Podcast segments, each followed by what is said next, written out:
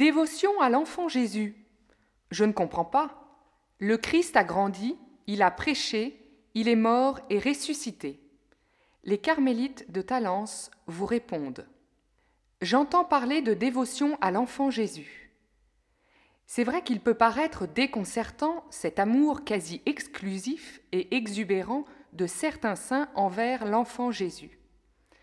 On peut y voir l'impression d'un saucissonnage du mystère chrétien en vue de garder la tranche la plus tendre, devant des représentations qui n'invitent pas toujours spontanément au recueillement. Pour y voir plus clair, cherchons d'abord ce qu'est une dévotion. Ce mot a la même racine que le verbe se dévouer. Il s'agit d'être au service de, d'être au service de entièrement, jusqu'au tréfonds de soi. Au service de qui? Au service de Dieu seul, bien sûr.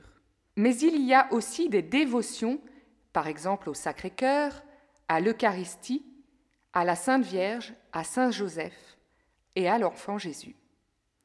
Il ne faut pas y voir un choix capricieux et réducteur. C'est l'Esprit Saint qui est à la source de cet élan intérieur, de cette forme particulière de culte, et non notre imagination, non notre petit désir personnel. C'est seulement un moyen plus facile et mieux adapté à chacun, en vue de servir Dieu dans tout son mystère. La dévotion à l'enfant Jésus a connu son sommet en France avec l'école française au XVIIe siècle, avec le cardinal de Bérulle ou M. Ollier. Mais pourquoi se centrer sur l'enfance du Christ alors que c'est par sa passion, sa mort et sa résurrection qu'il nous a sauvés Bien sûr, notre salut est pleinement accompli par la mort et la résurrection de Jésus. Mais c'est sa vie entière qui est mystère de salut. Tout ce que Jésus a fait, dit, tous ses silences, tous ses gazouillis de son enfance, toutes ses souffrances de sa vie avaient pour but de sauver l'homme déchu et de le rétablir dans sa vocation de fils de Dieu. Il faut même aller plus loin dans l'importance de la contemplation de l'enfance de Jésus.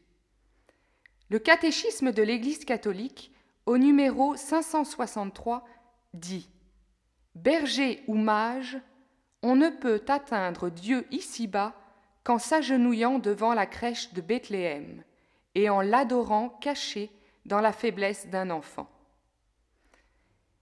Et qu'apporte de spécifique cette dévotion alors? Sainte Faustine avait eu à plusieurs reprises la vision de Jésus enfant.